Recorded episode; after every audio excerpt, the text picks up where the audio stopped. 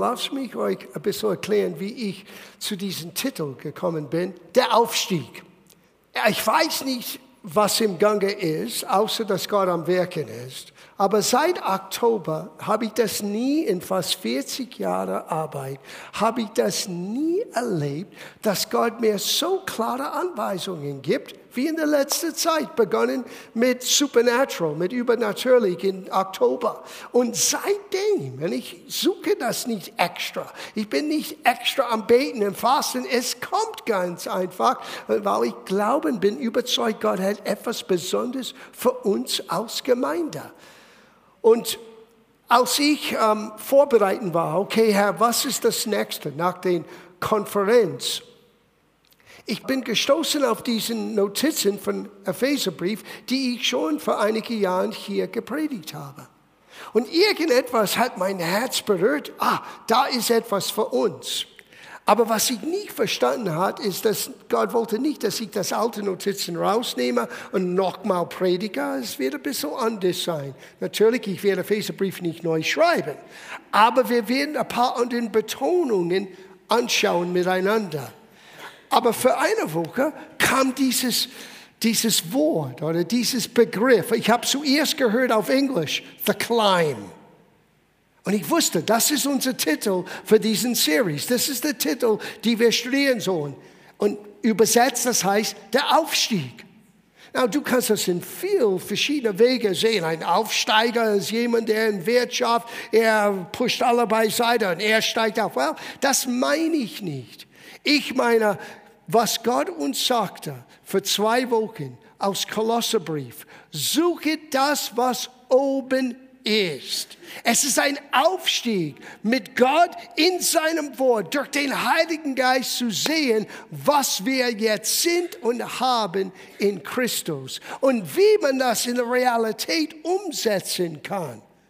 Und es gibt kein besseres Buch, die uns hilft, das zu erkennen, aus Epheserbrief. Was ich nicht wusste, in meinem Studium, in der ganzen Büro hat es mitbekommen, mit meiner Halleluja und auf meinem Tisch stehen und tanzen, musste alles zeigen. Ein Studienbuch, die ich habe, ein Expounded, nicht nur Übersetzung, sondern auch Kommentaren über das Neue Testament. Ich habe Folgendes gelesen dass die Gedanken in Epheserbrief sind so nach oben gerichtet, dass die Theologen nennen das einen Buch des Aufstiegs. Als ich das gehört habe, habe ich gesagt, wow, ich habe vom Himmel gehört. Der Aufstieg ist auch theologisch ganz, ganz eigentlich korrekt. Weil es richtet unser Augenmerk nach oben. Und da möchte Gott uns helfen, nach oben zu schauen. So, lass uns beginnen. Wir gehen zu Epheserbrief Kapitel 1. Und ich werde euch sagen, in Epheserbrief Kapitel 1, Vers 1 ist die ganze Zielsetzung, dass ich habe in den nächsten Wochen. So oft, wir beginnen einen Brief und wir lesen den, den Einstieg, den Begrüßung, und wir lesen dann weiter, weil jetzt brauchen wir eigentlich das Fleisch, das Kern dieser Aussage. Aber ehrlich gesagt, Kapitel 1, Vers 1 sagt uns alles, was unser Ziel ist für jeder Einzelne von uns, hier von Paulus geschrieben. Now, wenn du möchtest hören, wie diese Gemeinde zustande kam, lies Apostelgeschichte 19. Das werden wir nicht heute Morgen tun. Du kannst die alte Series von 2011 vielleicht irgendwo finden. Epheserbrief, ein Leitfahrt zur Mündigkeit. Das war eine Betonung über, wie wir reifer werden, äh, werden kann damals. Und da habe ich in die erste Teil ganz viel Zeit in Anspruch genommen, über die Gemeinde in Ephesus mit euch zu reden. Aber das werde ich nicht tun heute Morgen. Ihr könnt das selber lesen. Apostelgeschichte 19 ist die Entstehung und die ganze Geschichte von zweieinhalb Jahren Arbeit von Paulus in Ephesus. In Ephesus heute liegt in den westlichen Teil von der heutigen Türkei. Und dann liest man auch eine Aussage von Jesus zu dieser Gemeinde in Ephesus in Offenbarung einer von den sieben Briefen, die Johannes geschrieben hat, an sieben unterschiedliche Gemeinden. Und hier war Ephesus genannt. Und auch Jesus hat gesagt, ihr habt einiges sehr gut, aber einiges habt ihr eigentlich außer Acht gelassen, das Wesentliche, eure erste Liebe. habt ihr verlassen. Und wie wichtig es ist, dass wir unsere erste Liebe zu Jesus nie verlieren. Now, Paulus, wir lesen in Vers 1, Kapitel 1, und hier ist mein Ziel für die nächsten paar Wochen. Paulus, Apostel Jesu Christi durch den Willen Gottes, an den Heiligen, die in Ephesus sind und Gläubigen in Christus Jesus. Na, du sagst, John, das ist ziemlich eine typische Begrüßung von Paulus. Wait a minute. Es sind vier wichtige Punkte hier, die wir als Zielsetzung haben wollen in unser Studium von Epheserbrief. Nummer eins, Paulus wusste, wer er war. Ich bin ein Apostel. Na, das heißt nicht, dass wir alle Apostel sind oder Propheten oder, aber du musst wissen, wer du bist. Wozu hat Gott dich geschaffen? Was ist deine Berufung? Und sag mir bitte nicht, ich habe keine Berufung. Yes, du hast eine Berufung. Wir haben gemeinsam einige Berufungen, wie zur Gemeinschaft. Wir sind berufen, zur Gemeinschaft mit Gott zu erleben. Wir sind berufen, als Priester vor Gott zu treten und für die Menschen zu beten. Wir sind berufen, als ein königlicher Priestertum oder Könige und Könige, Königin, Königinnen, Mehrzahl. Aber es gibt eine spezifische Aufgabe, deine Talenten, wie Gott dich geschaffen hat, wie du tickst. Nur du kannst dieser Plan Gottes nicht nur für dein Leben, sondern dieses Plan hat zu tun mit anderen Menschen, die durch deinen Sein Veränderung erleben sollen. Gottes Berührung erleben sollen. Eine Verbindung mit Jesus erleben sollen. So wichtig bist du. So, ich möchte, dass du lernst zu erkennen, wer du bist. Aber schau das nächste an. Paulus wusste, zu wem er gehörte. Jesus Christus. Bist du völlig überzeugt, dass du zu Jesus gehörst? Absolut völlig. Nichts kann dich trennen von der Liebe Gottes. Nichts. Nicht Leben, nicht Tod. Stimmt. Gott möchte, dass wir befestigt sind in dieser Wahrheit, in dieser Tatsache. Wir gehören ihm an. Amen. Und das Dritte. Paulus wusste, warum er war. Er war das durch den Willen Gottes durch den Gnade und Willen Gottes könnte Paulus alles sein und tun, was er getan hat. Und so ist das für uns alle. Wir müssen verstehen, dass wir in den Willen Gottes leben. Du sagst ja, wer, wer kann Gottes Wille erkennen? Oh, bleib dran. Wenn wir kommen zu Kapitel 5, wir werden herausfinden, wo Paulus sagt, erkenne den Willen Gottes. Na, ich weiß, die Schlachterübersetzung hat das ein bisschen abgeschwächt. Versuche zu erkennen. No, no, no. In der Urtext ist kein Versuchen überhaupt zu finden. Ich weiß nicht, warum die Übersetzer dort reingeschrieben hat. Du kannst Luther, du kannst Eberfelder anschauen, aber am besten geh zu der Urtext. Es heißt, und verstehet den Wille des Herrn. Du kannst den Wille Gottes für dein Leben verstehen. Es braucht ein bisschen Zeit. Es braucht ein bisschen Reife, ja. Aber Gott ist auf deiner Seite. Der Geist Gottes möchte uns nicht nur voranbringen, er möchte uns helfen, hochzuklettern, der Aufstieg, damit wir Gottes Wille erkennen und ihn zu erkennen über alles. Und dann das vierte. Paulus wusste, zu wem er gesandt war. Zu den Heiligen. Paulus wusste, dass Gott hat eine gewisse Aufgabe für sein Leben. Na, Paulus' Aufgabe war einzigartig für die damalige Zeit.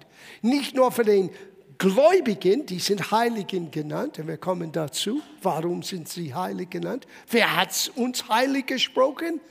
Jemand im Himmel. Und wir werden das feiern heute Morgen, wenn wir zum Abendmahl kommen. Wenn wir zum Tisch des Herrn kommen, wir feiern, dass Gott uns gewöhnliche Menschen, fehlhafte Menschen, sündhafte Menschen, nenn es wie du nennen möchtest, aus uns ein heiliges Volk gemacht hat. Kinder und ein Volk seines Eigentums sogar heißt das. So sieht Gott dich und so sieht Gott mich. Und Paulus wusste, ich bin gesandt für die Gemeinde, aber er wusste auch, ich bin gesandt für den Heiden, den nicht jüdischen Menschen. Weißt du, zu wem Gott dich gesandt hat? Oder lebst du bla bla bla dein Leben weiter? Und lebst du noch für dich? Sieh, die meisten Menschen leben nur für sich. Ich möchte niemand Schlechtes tun, ich möchte gut sein, aber das ist nicht ausreichend bei Gott. Nicht nur für dich alleine zu leben, du musst bereit sein, dein Leben zu investieren in das Leben von anderen. Nur dort wirst du wahre Glück und Segen erfahren. So hat Gott uns geschaffen, nicht für uns alleine zu leben. Und du musst wissen, zu wem hat Gott dich gesandt? Ich habe das erkannt, es hat ein bisschen gedauert. Aber zu den Bayern hat Gott mich gesandt. Und für die Menschen, die hier leben und seit neun, äh, fast 39 Jahren ununterbrochen. Und wenn ich weg von hier bin, es ist immer ein Segen für mich, es ist immer eine Freude für mich, aber ich muss euch sagen, es ist nicht dasselbe, als wenn ich zu Hause bin. Ich weiß, zu wem Gott mich gesandt hat. Und Gott möchte, dass du auch weißt, zu wem er hat dich gesandt. Wo du hingehörst, aber auch welche Menschen hat Gott in dein Leben hinein, hinein platziert oder hineinkommen sollen in der Zukunft. Und du bist Licht und du bist die Hoffnung für diese Menschen oder diese Menschen. All das ist in Vers 1. Und dann gleich steigen wir an mit unserem Hauptthema für heute Morgen. Den Vater kennen. Wir haben über ihn gesungen heute Morgen. Vater deiner Liebe oder Vater des Lichts. Wisst ihr, viele Menschen haben Scheu vor dem Vater. Die kommen gut zurecht mit Jesus, der gute Hirte, derjenige, der zum Kreuz für uns ging, derjenige, der unsere Gestalt annahmen, lebte als einer von uns. Wir können uns mit ihm sehr gut identifizieren. Und vielleicht der Geist Gottes können wir mit ihm ein bisschen anfangen. Er ist wie Wind und wie Feuer und wie Rauch und wie alles, was übernatürlich ist. Aber der Vater, ja, mit ihm habe ich ein bisschen Schwierigkeiten. Ich meine, er hat seinen Sohn eigentlich gesandt, zum Kreuz zu gehen, oder? Was hat er vor mit mir? Und oftmals, wir schauen den Vater an im Licht von unseren eigenen Erfahrungen mit Vaterfiguren. Nicht nur dein irdischer Vater. Wir werden über, liebe Männer, ihr seid am richtigen Ort heute Morgen. Liebe Frauen, ihr könnt schon jetzt beginnen, leise für die Männer zu beten. Weil die Gemeinde braucht Väter. Und Väter ist, hat nichts zu tun mit, du bist verheiratet und du, dass du Kinder hast. Das ist ein Aspekt, eine Rolle vom Väter. Paulus war ein Vater. Er war nicht verheiratet.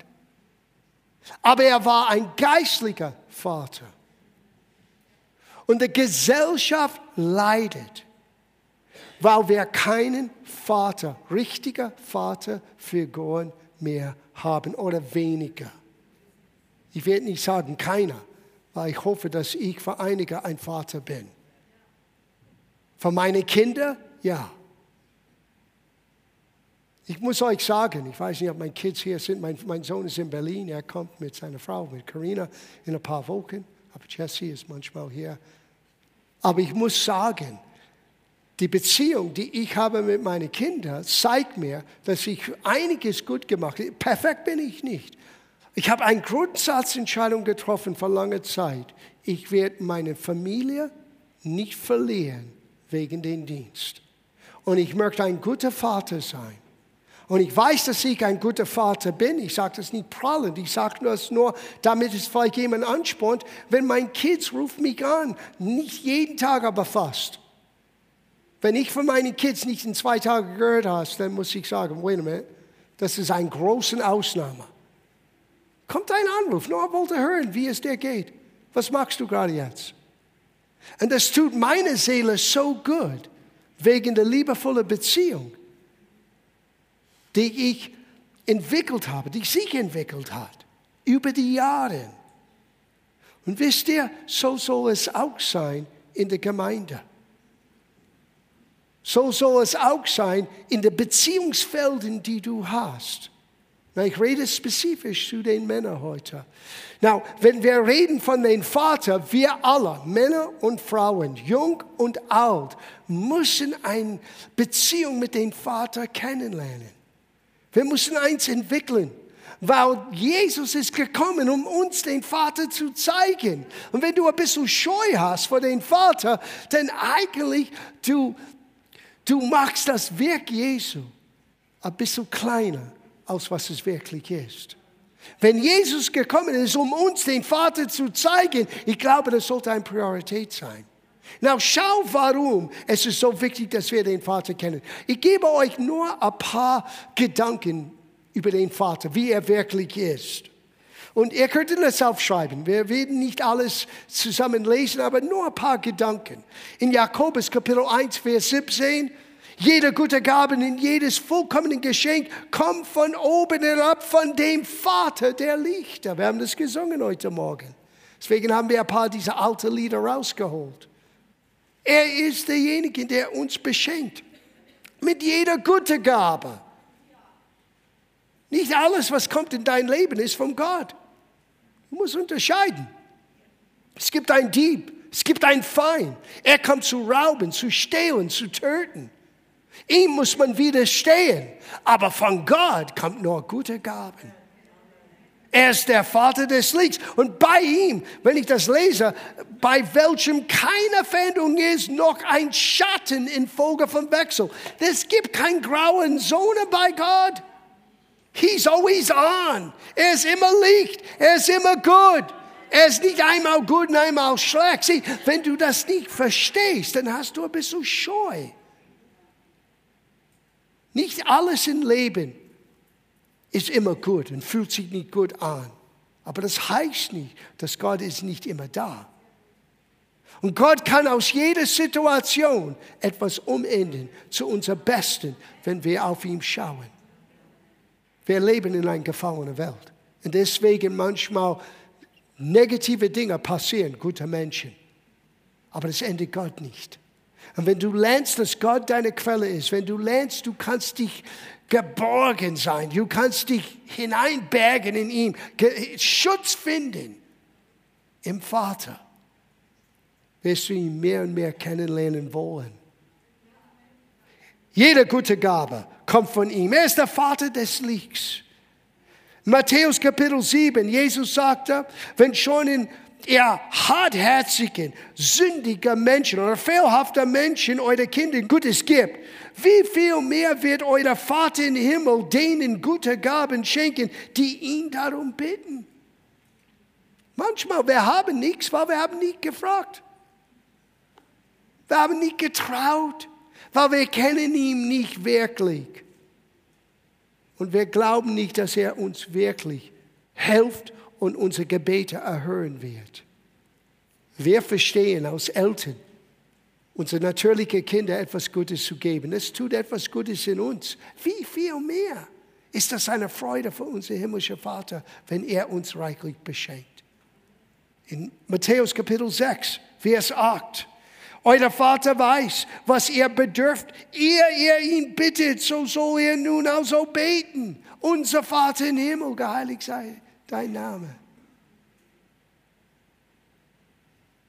Gott weiß, was du brauchst, bevor du es weißt. Das finde ich so cool. Ich muss nicht alles verstehen. Ich muss nicht alles austüften. Gott weiß, was ich brauche, bevor das alles im Gange war. Gott weiß genau die Antwort, bevor ich wusste, dass ich ein Problem hatte. Und ich kann ruhig schlafen, wissen, der Vater sorgt für mich. Und der Vater möchte für dich sorgen. Männlich, weiblich, egal.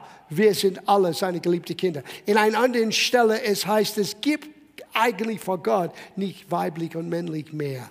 Wir haben unterschiedliche Aufgaben im Leben, unterschiedliche Funktionen, aber vor Gott, wir sind alle gleich geliebte Kinder.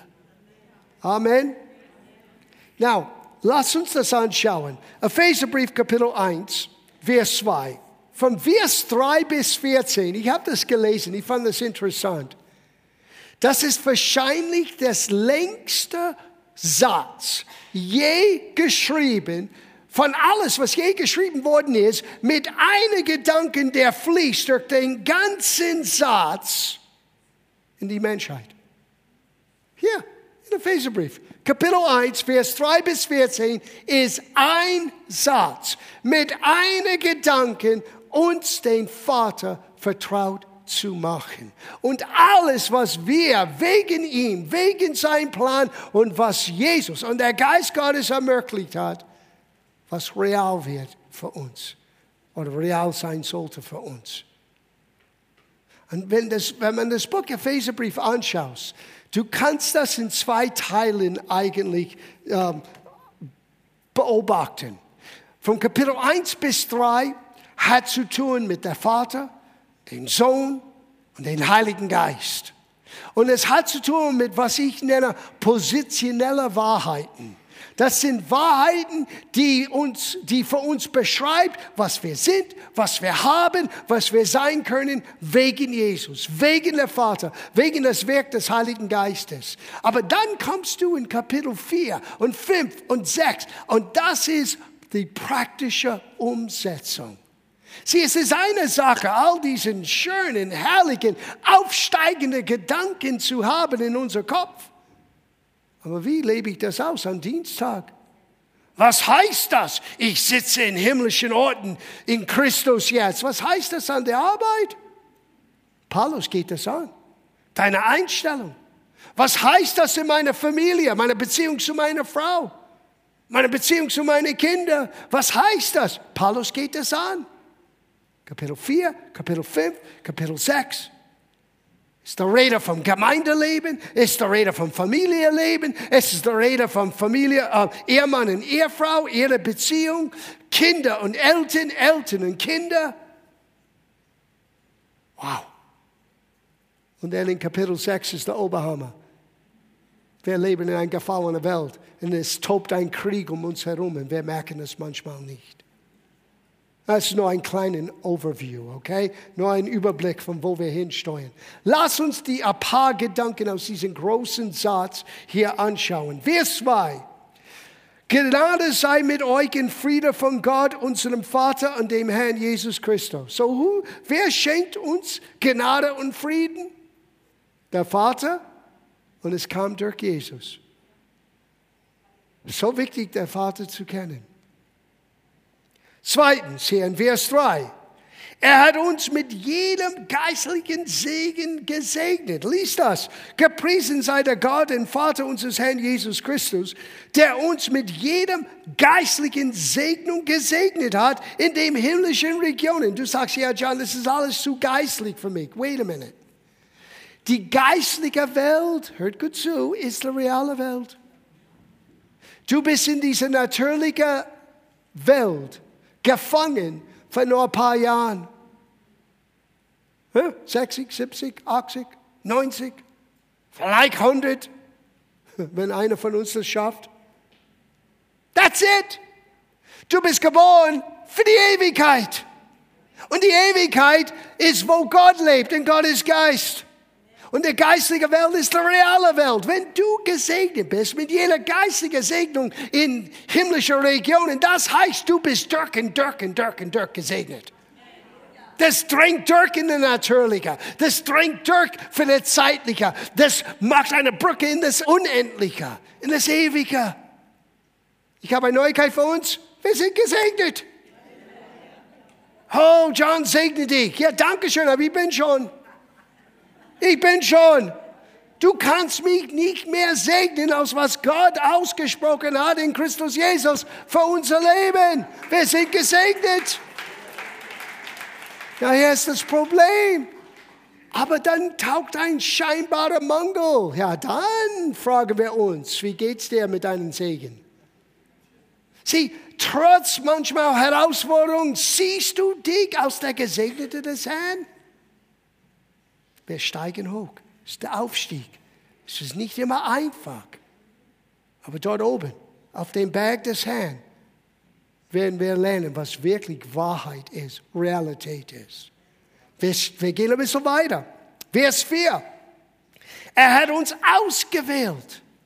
Sogar bevor der Grundlegung dieser Welt. Hammer! Du bist kein Zufall.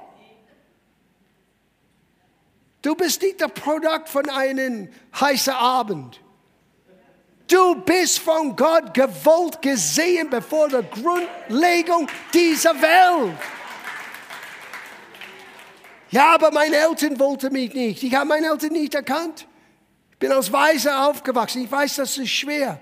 Aber du musst jetzt sehen, du warst von Gott gewollt, bevor Gott alles begonnen hat. Er wollte dich. Und er hat dich bei Namen erkannt. So besonders, so wertvoll bist du, sind wir alle. Nur unser himmlischer Vater kann so eine Liebe uns Menschen zeigen. Wow. Vers 5. Er hat uns vorher bestimmt, seine Kinder zu sein. Na, das heißt nicht, er hat uns gezwungen. Aber sein Plan für jeder Mensch, der je geboren ist, ist, dass die werden in eine Beziehung durch den Sohn Jesus mit Gott kommen und eine geliebte Kind Gottes werden. Wir sind vorher bestimmt, seine Kinder zu sein. Das ist das Höchste, was wir erleben können. Nicht Apostel oder Prophet, das sind Arbeitsbeschreibungen. Ich bin Pastor, das ist nur meine Arbeitsbeschreibung. Es macht mich nicht geistlicher als jemand anderen, besser als jemand anderen, mehr gesegnet als jemand. Ich muss genauso lernen, mit Gott zu ziehen wie du. Gott rüstet aus, um den Arbeit zu, äh, zu, uh, zu tun. Aber diese Ausrüstung ist nicht für mich. Ich kann mich selber nicht schießen mit dieser pastoralen Blessings Gun. Diese Pistole ist für euch.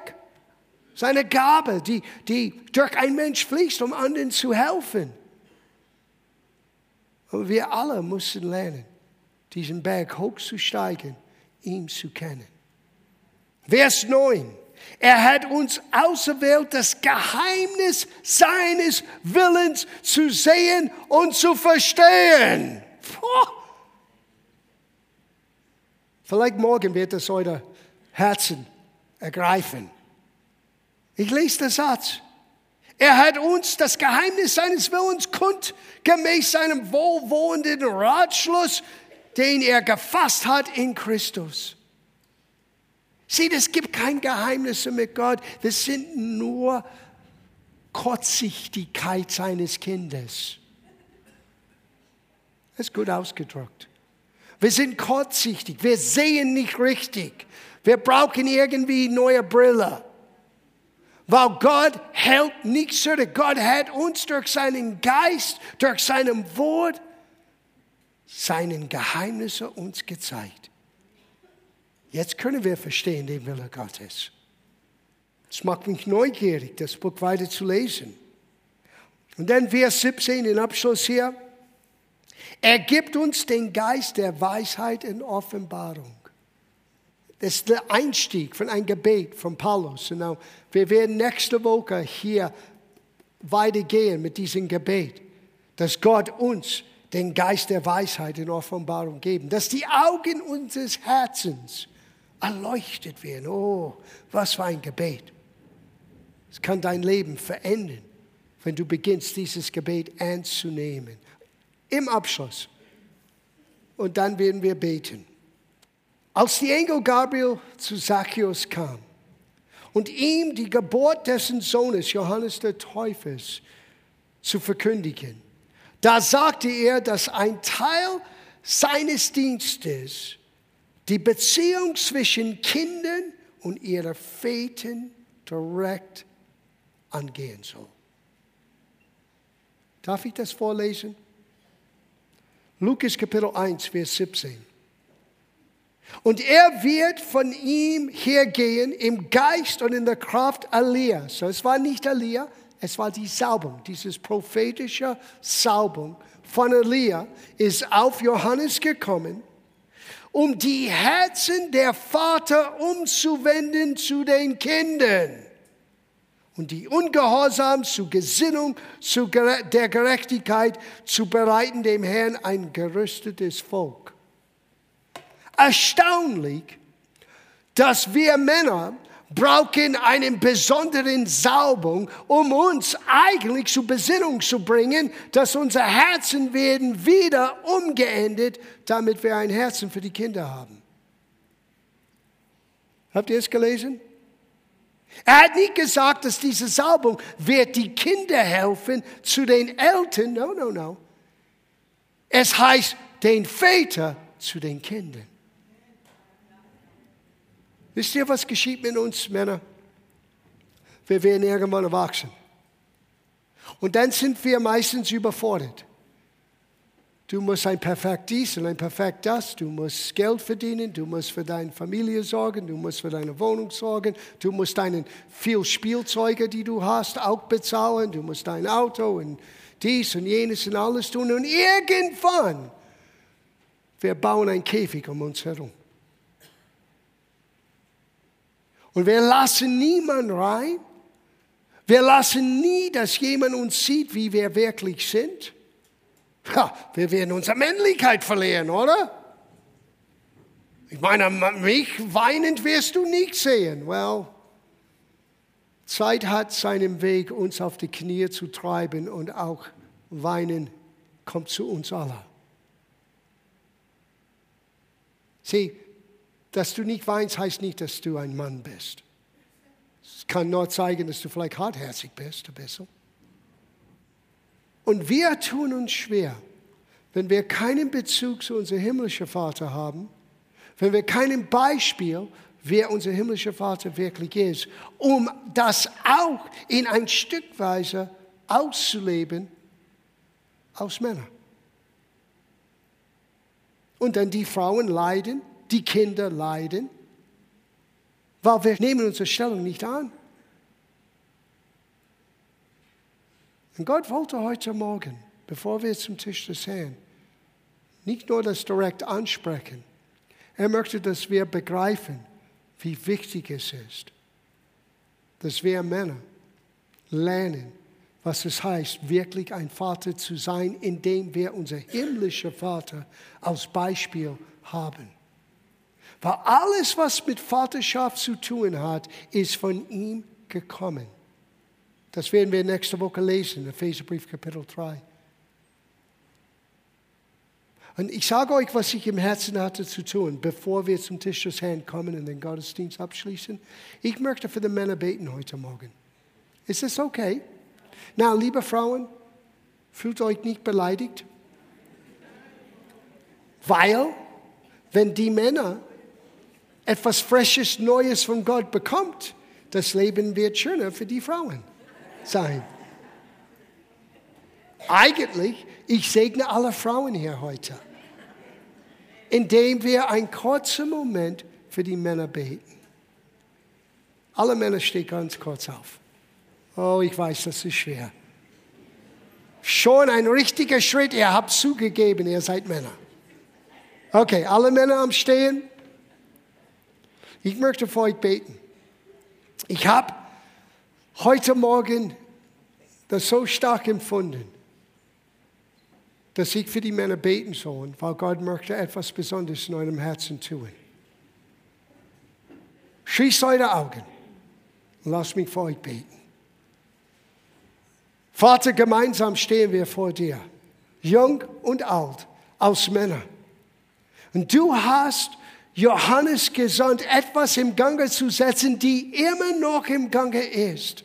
Unser Herzen zu verändern, damit wir lernen können, wie du bist als Vater und wie wir als Männer das ausleben dürfen als Männer.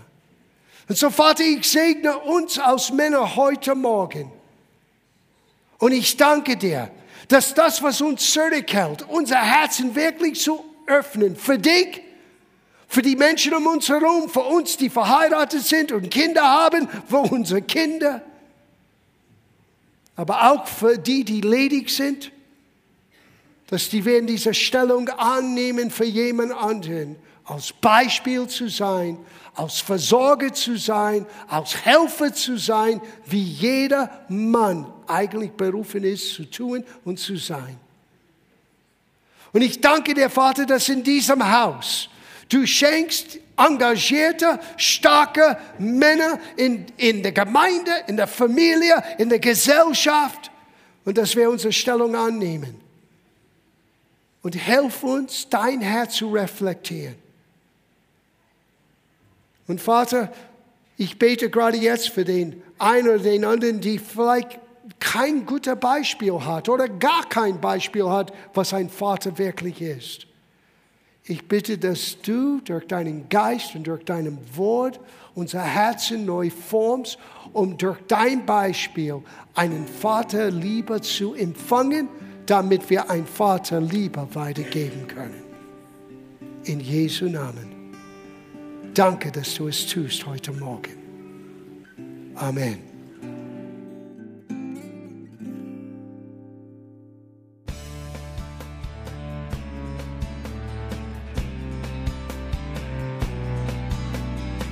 Liebe Zuhörer, das war ein Ausschnitt eines Gottesdienstes hier im Gospel Life Center.